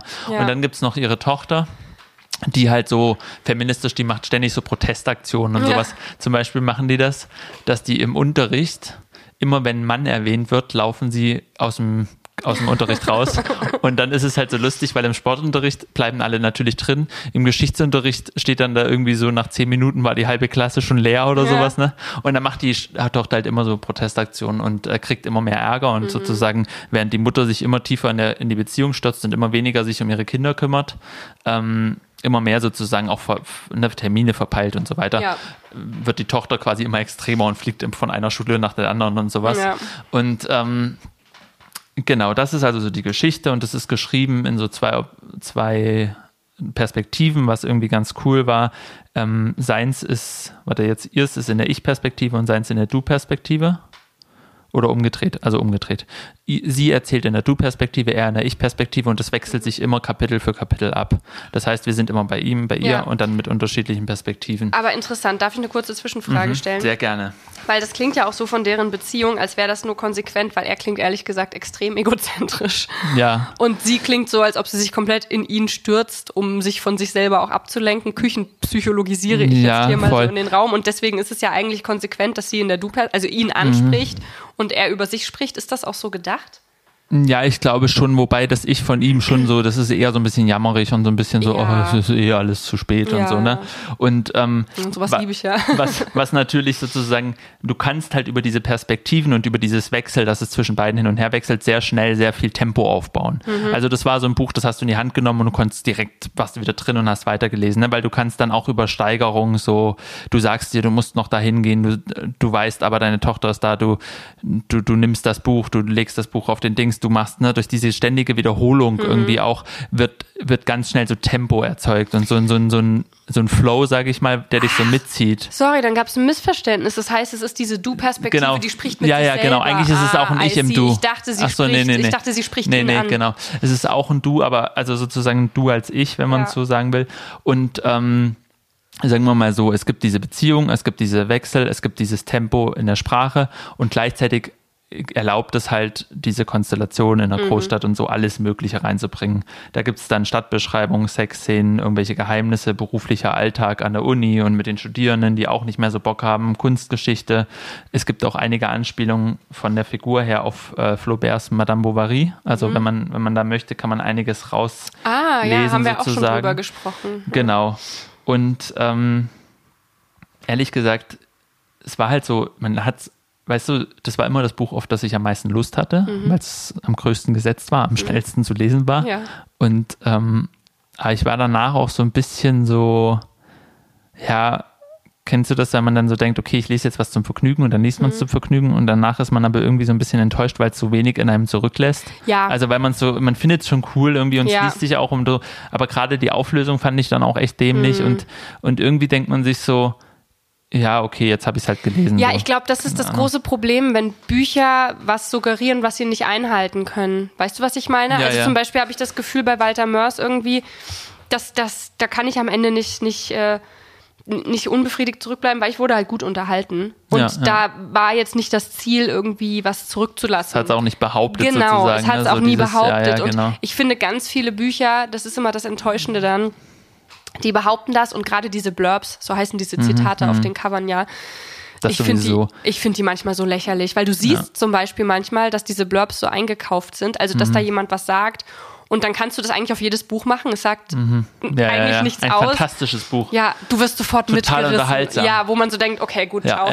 Aber ähm, ich, also das, es gibt wirklich nichts Schlimmeres als ein Buch, was vielleicht am Ende noch richtig geil aussieht, total hochgelobt wird und du hast ja, so genau. eine Riesenerwartung, du hast keine Zeit. Über Wochen baut sich das auf, dass du denkst, ich habe Bock, dieses Cooles Buch Autoren, Autorinnen-Foto auch noch, ja, ne, so genau. ein groß schwarz-weiß, dass du ja. irgendwie so denkst, das ist interessant, ich will wissen, was diese Person zu erzählen. Ja. Und dann beginnt es auch erstmal mit Tempo, sodass du erstmal reingezogen bist und wie gesagt vom Stil her auch mhm. immer wieder mit und denkst, da, da, kommt, da kommen noch krasse Erkenntnisse so. Und am Ende ist das, die Erkenntnis eigentlich so ein bisschen, und da komme ich noch zum zweiten Aspekt, alles ist so ein bisschen abgefuckt. Und ich habe so das Gefühl. Das ist die Erkenntnis? Also das ist so ein bisschen die Erkenntnis, wenn man so überlegt, was passiert eigentlich. Eigentlich sind alle am Ende einfach noch ein bisschen abgefuckter als davor. Und ich glaube, dass, also mir ist nur aufgefallen, dass es mhm. in letzter Zeit einige französische Romane gab, von Frauen auch, auch De Pont und mhm. so, ne, die so, die so ein bisschen so dieses, als ob so, als ob sie so sagen wollen, so ja, der Feminismus, der war ja ganz cool. Hm. Wir wollten eigentlich auch mehr, hm. kriegen wir aber nicht. Das Ganze, jetzt haben wir hier Kapitalismus, hm. Feminismus ist irgendwie, kommt nicht so voran, ist ja. alles ein bisschen scheiße. Und jetzt sind wir quasi emanzipiert, reden über alle möglichen Themen, denken hm. auch über alles Mögliche nach. Hm. Aber unsere Grundstimmung ist so ein bisschen angepisst, abgefuckt, so, hm. weißt du? Wir rauchen viel, wir sind irgendwie so, ach, vom Leben kannst du, ja. genau, vom Leben kannst du eh nicht mehr viel erwarten, so, ich mache mein Ding, ich sozusagen, eine Familie ist kein Hinderungsgrund und irgendwie eine Affäre einzugehen und ich habe mhm. da jetzt auch nicht wirklich ein schlechtes Gewissen. Ich genieße das auch sozusagen. Also, aber irgendwie so richtig, also genießen ist falsch, weil das passiert eben gerade nicht. Mhm. Es ist eben so, so ein bisschen so, ich nehme mir die Freiheit. Ich, ich lasse mir da jetzt auch nicht von irgendeinem Mann was erzählen. Ja aber ich, ich bin jetzt auch nicht irgendwie glücklich. Ich bin einfach ja. ein bisschen abgefuckt. Ja. Weil das System ist trotzdem noch scheiße und meine ja. Arbeit ist noch so scheiße und irgendwie ist es trotzdem noch so. Ja, sehr verständliche Emotionen. ja, und die, die Männer sind irgendwie längst so zu, habe ich so das Gefühl, ähm, zu so Witzfiguren halt teilweise geworden, ne, so die so halt so auch so ein bisschen so beschrieben werden wie so nette Schluffis oder so ja. Typen, die dann irgendwie ganz interessant sind und die man dann aber irgendwie auch wieder weg. Hm. Und ich ich bin so ein bisschen, einerseits sozusagen zieht es halt beim Lesen auch ziemlich rein so, ja. weil das so ein Extrem ist und Extreme fangen dann erstmal an zu interessieren. Aber andererseits habe ich so manchmal auch das Gefühl, es ist, man drückt sich da so vor der Verantwortung für seine Figuren, weißt du? Ja, ja, verstehe. Ähm, dass man so irgendwie so sagt, ja, also ja, dass, dass ich so das Gefühl habe, so man, man kommt dadurch auch nie so richtig an die Figuren ran, weil die so, ja. sind so ganz schlaue, weißt du, die die ganze Zeit irgendwelche Zitate rumballern und, ja. und so eh alles wissen und eh schon wissen, dass das die Beziehung nichts wird und weißt du, was ich meine? Ja, ja, ich finde das super uninteressant, wenn die Figuren keine Neugier mehr haben und weder auf sich selbst noch auf andere und dann trotzdem interagieren, weil dann fehlt irgendwie das Fleisch. Weißt du, was ich meine? Das Fleisch um das Beziehungsgerüst. I don't know. Total. Ähm, naja, und auch einfach so, weißt du, du hast dann immer so das Gefühl, ja, irgendwie die Figuren machen da gerade viel mit ihrem Leben, aber wie viel steht für sie überhaupt auf dem Spiel? Also, ja. weißt du, so, weil wenn sie halt eh so diese, diese Haltung haben und dieses, ähm, du hast das Gefühl, es ist, ist denen auch egal so. Mhm. Also weißt du, ob die Affäre jetzt auffliegt oder nicht, ja egal. Ja. Aber das Geheimnis sozusagen von so einer Affäre ist ja das, was sozusagen den, den, das beim Lesen spannend auch ja, macht. Ne? Das ja. gehört ja dazu. Mhm. Ähm, und ja, das ist irgendwie so, da, da war ich dann so mittelmäßig mittelmäßig begeistert. Oh, das tut mir richtig leid, weil das ist eins der, der ja, das ist so eine richtig schale Enttäuschung, finde ich. Ja, ja so das ist so wie, auch wie wenn man so einen Film sieht, wo man denkt, ach schön, mal eine romantische Komödie, ja. gucke ich mir jetzt mal an, weil ich will was, was sozusagen für die Seele ist. Und dann, ja, ich liebe romantische Komödien, ne? aber so viele sind so schlecht einfach. Du denkst so, jetzt wird's schön. Das spielt in London, die Schauspieler sind cool, jetzt wird's gut. Und dann guckst du es dir an und nach, nach anderthalb Stunden denkst du dir so, meine Güte, das ist so ein Schrott einfach schon wieder. Wie habt ihr das nur geschafft, das so zu verkacken, sozusagen? ja. und, und so ist es halt auch bei so Büchern. Du, irgendwie, du liest es gut durch. Du liest es auch, wie gesagt, ich habe es auch immer gern gelesen. Und dann halt noch plus die schlechte Auflösung. Mhm hast du so das Gefühl, okay, aber eigentlich geht es halt um nichts. Ja. Also eigentlich steht hier nichts auf dem Spiel. Mhm. Weder für die Figuren noch für die Autoren, die Autorin. Ja. Es ist einfach so wie so eine Zeitschrift aufschlagen, die du halt mal schnell durchblätterst mhm. und dann so denkst, auf den ersten Blick denkst du, ah, es sieht ja richtig cool aus, so das Design, das ja. Cover, ich habe voll mhm. Bock, die Zeitschrift zu lesen. Hä, kennst du das auch? Ich wollte das vorhin noch ansprechen und dachte, nee, das ist zu weird, aber kennst du das? Das ist bei Zeitschriften so krass. Ich sehe immer in irgendwelchen Kiosken so mhm. Zeitschriftencover und denke, die verändert mein Leben. Die sieht so krass aus, ja, was da für Themen draufstehen. Und es ist nie so. Also ich kaufe die mittlerweile auch gar nicht mehr, mhm. weil das immer so richtig unbefriedigend ist. Weil das Spannende ist ja, die Themen sind ja immer die gleichen, aber dann steht halt sowas wie jetzt aber wirklich oder mhm. Mhm. Äh, altes Thema neu aufgemacht, weil wir müssen, wissen jetzt das Entscheidende mehr, was wir vorher nicht wussten. Und man denkt immer, ich weiß das auch noch nicht, ich muss das wissen. Und dann ist das so designt, dass man wirklich denkt, das muss man lesen. Und die Artikel sind dann immer einfach nur komplett belanglos und langweilig. Ja, ja, genau. Und das ist, das ist so ein Zeitschriftenphänomen. So, genau, und ich finde, das gibt es aber auch so ein bisschen bei Büchern eben. Ja, das stimmt. Cover ist schön, äh, die Blurbs sind gut. Du denkst so, ja, ist doch schön, ist auch schön gesetzt. So ne? Ja, voll, das ist richtig. Aber so, weiß ich nicht, und, und sozusagen, und dann liest du es halt und denkst auch so beim Lesen so erstmal noch so, ja, ja, schon cool, schon cool. Mhm. Und dann irgendwann denkst du dir so, oh, ja, okay. Ach, das und war's jetzt, jetzt schon. Ja. Und das ist sozusagen, und das ist auch, was du gesagt hast mit der Erwartungshaltung. Das Tempo und das, wie die sich kennenlernen, ist halt so beschrieben, dass die Erwartungshaltung an diese Beziehung extrem ist. Und wenn ja. das dann am Ende einfach nur so vor sich hin ausläuft, so komisch, dann, äh, ja, also man kann es lesen, man, man wird immer sozusagen reinfinden, es wird immer schnell gehen und am Ende ist es aber auch schnell wieder weg, ja. so aus dem Kopf. Und ähm, ein Buch, wo das nicht so ist, wie viel hast du gelesen, bitte? drei. Drei, drei habe ich mir mitgenommen. Sag mir bitte, dass die insgesamt 700 Seiten hatten. Die hatten insgesamt weniger als 700 Seiten. Na, siehst du, okay. Das ist gut. das Gute. Dann, weißt du? Ja. Also, ich glaube, obwohl, ja, vielleicht hatten sie 700 Seiten, aber ich würde sagen, zumindest bei diesen französischen, da waren die Seiten so groß geschrieben, da ist so eine Nurse-Seite drüber. Ähm, das letzte Buch war von Louis Ferdinand Céline und der ist muss man als erstes sagen, vielleicht wirklich ein Faschist gewesen. Ähm, ich erzähle kurz was zu seinem Leben und will auch vielleicht gar nicht so viel zu dem Buch erzählen, aber kurz so zu den Begleitumständen der mhm. Veröffentlichung jetzt, mhm. weil ich finde, da sieht man auch was, was eigentlich ziemlich positiv ist im Umgang mit so Autoren, die wirklich ja. ein sehr schweres Erbe sozusagen haben. Mhm. Ne? Celine ist schon tot. Ähm, der wurde 19, 1894 in Courbevoie geboren, hat sich freiwillig zum Ersten Weltkrieg gemeldet und wurde dann verwundet. Mhm. Und ähm, dann studierte er Medizin und war dann 15 Jahre lang, glaube ich, Armenarzt in der Pariser Vorstadt in Clichy. Ähm, hat sozusagen das Leben der ganz einfachen Leute und auf den Straßen und so eben wirklich beobachtet. Ne? Und ja. das ist auch ein Großteil seiner Bücher, spielt auch damit, auch seine mhm. Sprache spielt ganz viel mit Alltagssprache.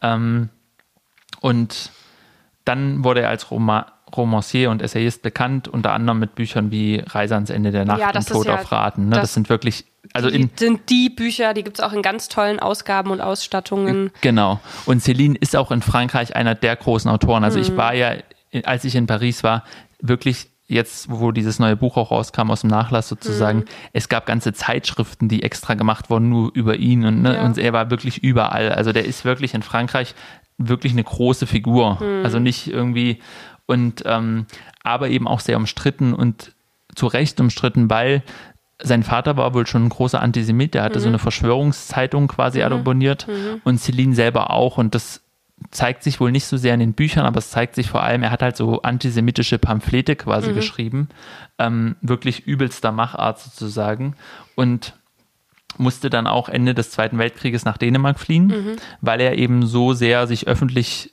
unterstützend für die Hitler sich geäußert hat, ne, mhm. dass, dass er so Angst hatte um sein Leben quasi.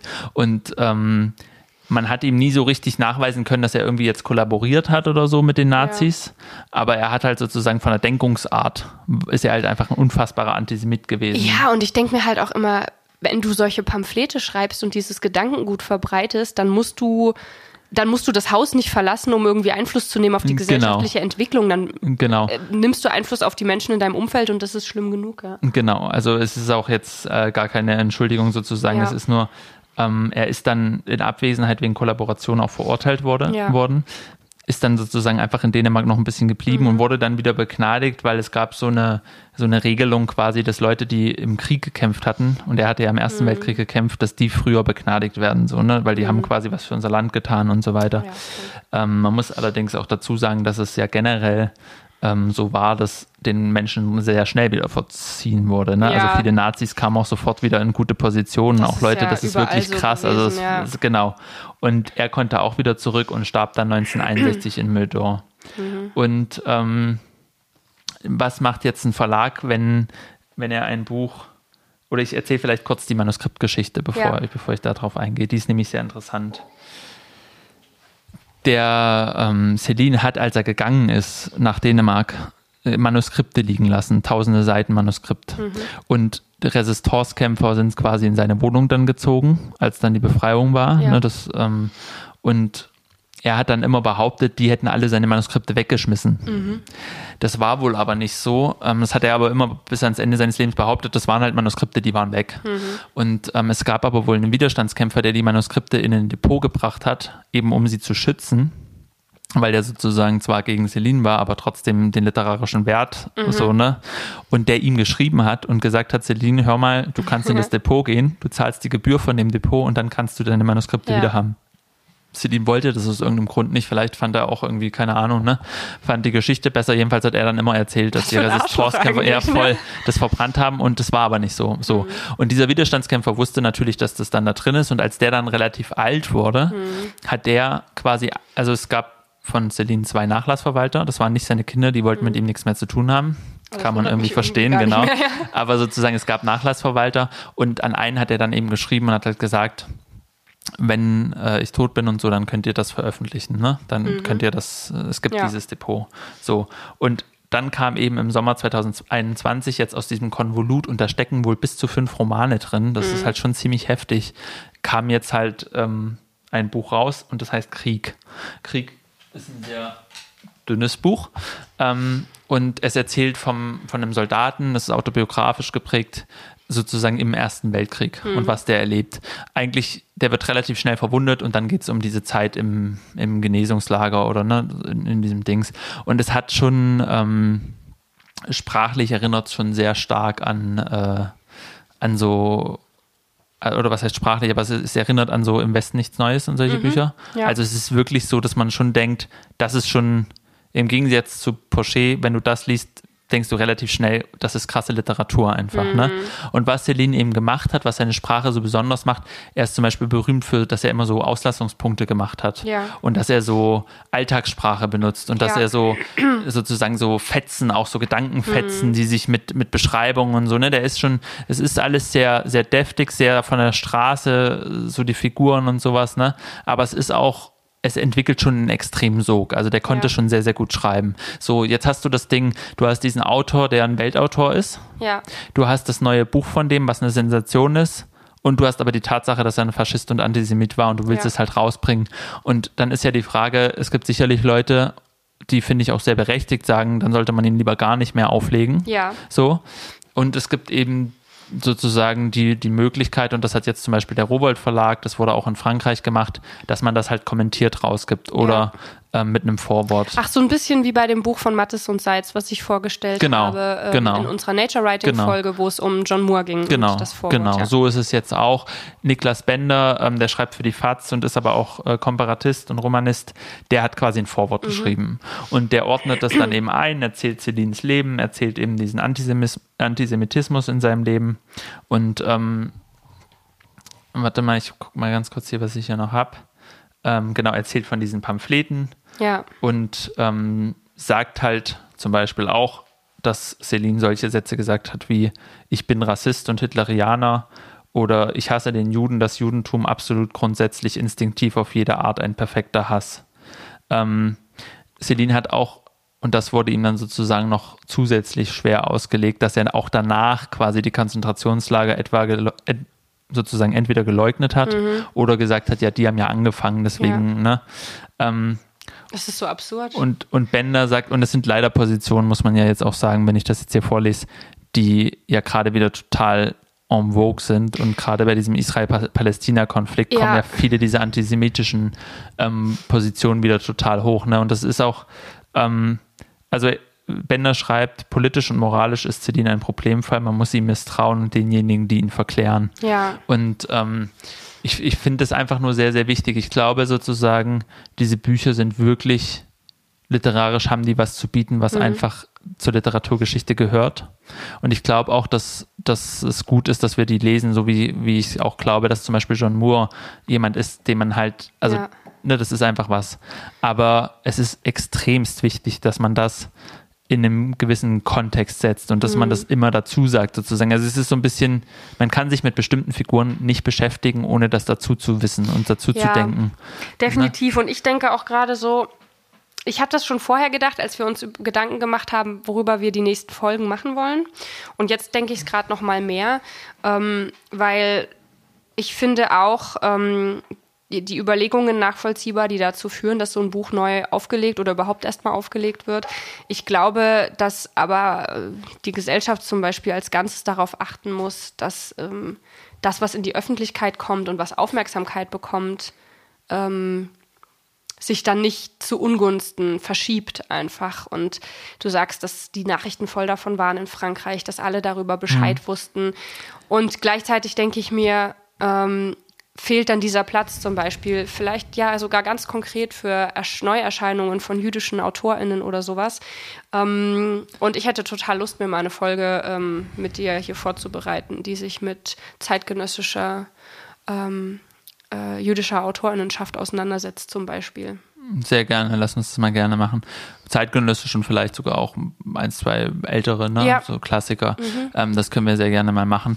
Vielleicht auch als so ein Gegengewicht. Ich glaube, was man halt noch so ein bisschen bedenken muss, ähm, gerade bei Autoren und Autorinnen, die schon tot sind, ist, dass man ja sozusagen ihre Werke hat, also ne, ihre Bücher, mhm und ähm, es bei Celine zum Beispiel so ist, und das meine ich gar nicht als Entschuldigung, sondern als sozusagen einen anderen Aspekt. Ja. Der hat sehr gute Bücher geschrieben darüber, wie es sich anfühlt, arm zu sein im mhm. Anfang des 20. Jahrhunderts, wie sich angefühlt hat, in Fabriken zu arbeiten. Ja. Ähm, in diesen Büchern gibt es fast nichts Antisemitisches oder so. Ja. Ne? Es gibt nicht diese Figuren, es gibt auch, mhm. er war auch ein Rassist und auch das kommt in den Büchern nicht raus. Ja. Und zum Beispiel in diesem Kriegbuch geht es halt um die Erfahrung, wie sie es angefühlt hat und ein einfacher Soldat im Krieg zu sein und wie man sozusagen körperlich dem ausgeliefert war. Mhm. Und ich glaube, das ist noch so ein wichtiger Aspekt, weil ich würde sagen, wenn das jetzt auch noch in den Büchern vorkommen würde, wäre es mhm. auch noch mal mehr so, dass man sich fragen sollte, muss man das dann wirklich noch ja, so, ne? Genau. Aber sozusagen, er gibt uns Erfahrungen aus dieser Zeit, die er auf eine Weise beschreibt, die einfach sehr, sehr eindringlich ist und die einem ja. sehr ein, ein Verständnis für diese Zeit gibt. Und ich glaube, das ist auch einer der Gründe, warum ich ihn zum Beispiel trotzdem lese, auch wenn ich sozusagen ein Riesenproblem mit diesen Positionen habe und ja. auch so. Aber, ähm, und ich glaube, das ist bei manchen anderen eben auch so, ne? Das mhm. ist sozusagen, dass sie vielleicht auf eine gewisse Weise was eingefangen haben, weswegen es sich lohnt, sich weiter damit zu beschäftigen. Aber gleichzeitig geht es halt nur noch mit, mit solchen Vorworten und wie du sagst, ähm, man muss dann halt auch auf einen Ausgleich achten. Und ja. das ist vielleicht auch die Aufgabe von Verlagen, ähm, die ja Kultur auch extrem mitprägen. Genau, das zu gucken, ich wenn, wünschen, wenn ich als Rowold Verlag sage, okay, ich habe den im Programm, Ähm, und ich habe Hemingway im Programm und all die, ja. diese großen Giganten, ja. die irgendwie aber teilweise eben sehr, sehr schwierige auch äh, biografische Sachen haben oder so, achte ich einfach auch drauf. Und das weiß ich jetzt bei mhm. Robert gar nicht, so habe ich auf, gar nicht auf dem Schirm, aber achte ich auch drauf, dass ich auch Autoren habe, Autorinnen, die aus Minderheiten kommen, die es schwerer haben, so ein Gehör zu kriegen und gebe ja. denen sozusagen die Plattform, die ich ja auch durch solche, und das muss man ja sagen, letztlich haben Verlage ja auch die Plattform durch solche großen Autoren. Ne? Das ja. ist ja auch so ein Widers also so, so so ein, so ein Hin- und Her-Verhältnis sozusagen. Ja klar, das ne? ist diese Mischkalkulation. Ne? Ich, genau. ich, veröffentliche Sachen, die ich irgendwie noch vertreten kann und weiß, die verkaufen sich gut. Mhm. Ich finde halt einfach wichtig, ähm, oder beziehungsweise anders gesagt, ich kann mir einfach gar nicht erklären, dass man nicht automatisch auf die Idee kommt, darüber nachzudenken. Ja, also ich will nicht sagen, dass es irgendwie eine dazu eine Regel geben muss. Ja, ich muss jetzt nicht irgendwie eine Regelaufstellung, wenn ich das veröffentliche, muss ich auch das veröffentlichen, sondern es ist für mich so eine, so eine intrinsische Motivation, dass ich mir doch die Frage stellen würde, wenn ich ein Buch rausbringe von jemandem wie Celine, jetzt mal unabhängig, wie dieses Buch konkret geschrieben oder äh, aufgebaut ist, dass ich mir doch die Frage stellen würde, was tue ich eigentlich für die Sichtbarkeit anderer Positionen? Mhm. Und das würde ich mir einfach grundsätzlich wünschen, sowohl von ähm, äh, ja, von, von, von Lagen ähm, als auch von Leuten, die eben, äh, weiß ich nicht, Agenturen, als auch zum Beispiel von uns als, als Stelle, wo, wo Literatur rezipiert wird, ähm, was uns ja auch immer sehr wichtig gewesen ist bis jetzt. Und ich, ich liebe das auch einfach, dass Literatur und Leseeindrücke genau das können, dass man wieder ins Gespräch kommt. Mhm. Und was an deinem Buch jetzt, was du mitgebracht hast, natürlich auch wieder exemplarisch ist, ist das, was wir gerade aktuell beobachten. Ähm, ich meine, klar, wir nehmen heute auf, wir müssen tagesaktuell mal kurz sagen, dass es heute der 20. Oktober ist. Das heißt, wir wissen gar nicht, wie sich die Situation noch entwickeln wird.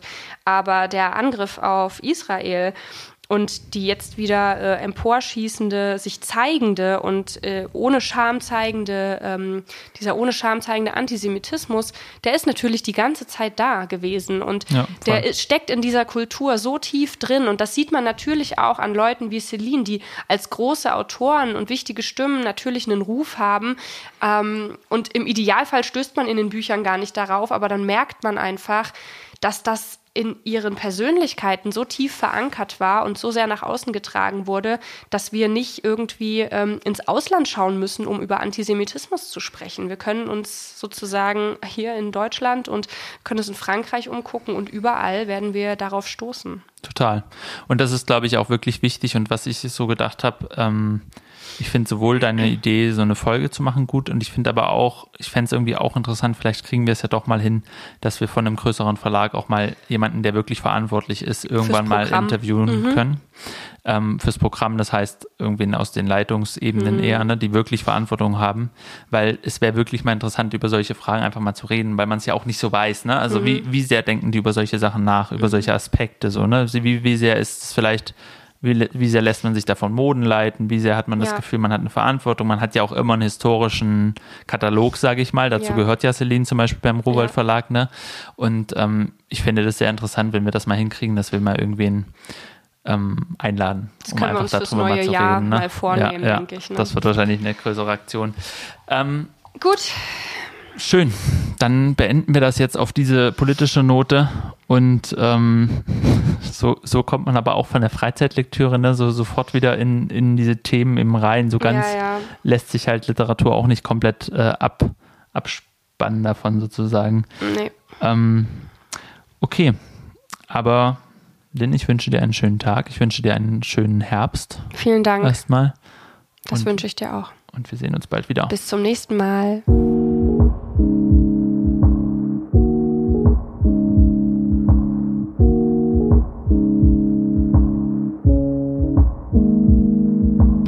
Josef, hast du noch einen Filmtipp für uns dabei, jetzt wo die Nächte wieder länger werden? Oh ja, ähm, Emily Atef ist eine Regisseurin, die hat sozusagen sowohl deutsche als auch französische Vorfahren und das hilft sehr, wenn sie eine deutsche einen deutschen Roman verfilmt und es ist ein Leipziger Roman. Irgendwann werden wir uns alles erzählen von Daniela Krien. Mhm. Ähm, Sehr bekannt geworden. Genau. Und sie hat den verfilmt und sagen wir mal so, es ist ja eine Liebesgeschichte und es hilft irgendwie, auch wenn ich jetzt hier mit Klischees hantiere, aber es hilft sehr, dass eine Französe, also jemand mit mhm. französischem Einschlag den verfilmt hat, mhm. weil so hat man die Liebesgeschichte, die im Osten spielt, noch nicht verfilmt gesehen, würde ich jetzt mal sagen. Okay. Es ist einfach, ähm, also diese Mischung aus Dialekten, die eigentlich eher sage ich mal, verpönt sind in Deutschland. Sächsisch oder was? Ja, ja. ja. Und, und gleichzeitig aber, also ich glaube, es ist eher doch sächsisch. Mhm. Und gleichzeitig aber dieses Inszenieren wie eine große Liebesgeschichte, mhm. auch mit Leidenschaft, mit Sex und ja. allem drum und dran. Und das dann so zu vermischen, das ist schon sehr, sehr gut. Und das ist eine sehr gelungene Literaturverfilmung und insofern kann man das Buch wahrscheinlich lesen. Ich glaube, das soll auch sehr gut sein. Ich habe es leider noch nicht gelesen. Mein Vater hat es gelesen, der war sehr begeistert. Und ähm, kann den Film angucken. Ich habe eine kurze Frage dazu, weil ich habe das gesehen, dass du den empfehlen willst und ich habe von dem Film auch gehört, nämlich als ich ein Seminar gegeben habe, ähm, letztes Semester am Literaturinstitut mhm. und da war der Regisseur des, ähm, also nicht warte mal, Regisseurin ist ja Emilia Teff. Mhm. Genau, aber ich glaube, der Produzent so rum mhm. des mhm. Films war da. Und es ging so ein bisschen um Schreiben für Film.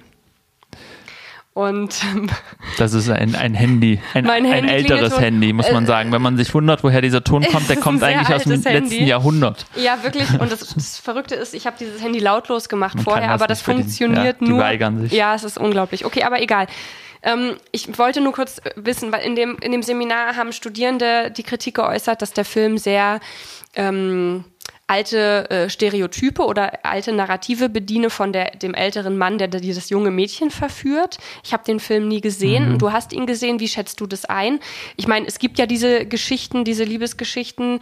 Ähm, wie ist das erzählt? Äh, denkt man sich, das ist eine alte Leier und das ist vor allem total problematisch? Oder ist das irgendwie ganz anders gemacht? Ich würde sagen, du kannst heutzutage jede Beziehung, die ein Altersgefälle hat, problematisch sehen, wenn du das möchtest. Mhm. Ähm, ich möchte das ehrlich gesagt nicht, weil ich finde, auch, auch äh, quasi Geschichten mit einem großen Altersunterschied haben durchaus, können durchaus eine Liebesgeschichte sein. Ich will das sozusagen nicht ausschließen, nur weil es ja. jetzt gerade problematisch ist. Und ich finde, dass der Film durchaus zeigt, dass es, dass sehr viel ähm, sozusagen von ihr ausgeht. Mhm. Also natürlich kannst du immer sagen, ja, aber sie ist die Junge. Das heißt, mhm. theoretisch hat sie keine Agenda. Ja. Und ich glaube da aber nicht so richtig dran, weißt du? Also ich finde, es ist so ein, so, ein, so ein Spannungsfeld. Natürlich ist es sicherlich so, dass man manchmal, wenn man jung ist, Sachen noch nicht so gut einschätzen ja. kann und das ist eher die Verantwortung von dem, der älter ist, ja. wäre zu sagen, nee, du, das lass mal mal.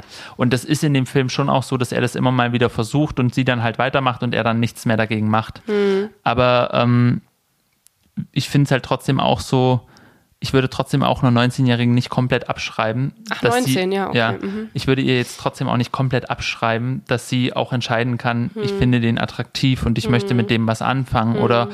oder sozusagen, ich fühle mich da wohl oder nicht. Ja. Und weißt du, was ich meine? Ja, total. Ich Klar, finde, man darf ja nicht dann, immer man nur darf nicht den Gegen, die Gegenbewegung machen, dass man dann jemanden gleich zum ja. Opfer macht, weil er, weil er so jung ist. Also sie ist keine 16, mhm.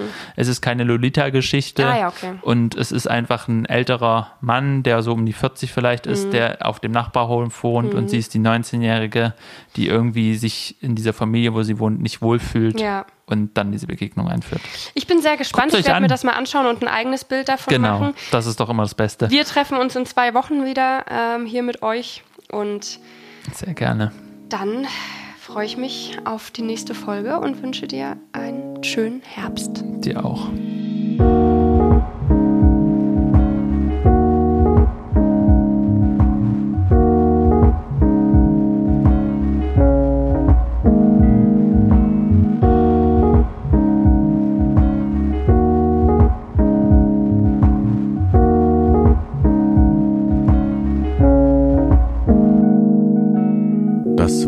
Wasser und Buch, der Podcast für literarische Grundbedürfnisse mit Lynn Penelope Mieglitz und Josef Braun.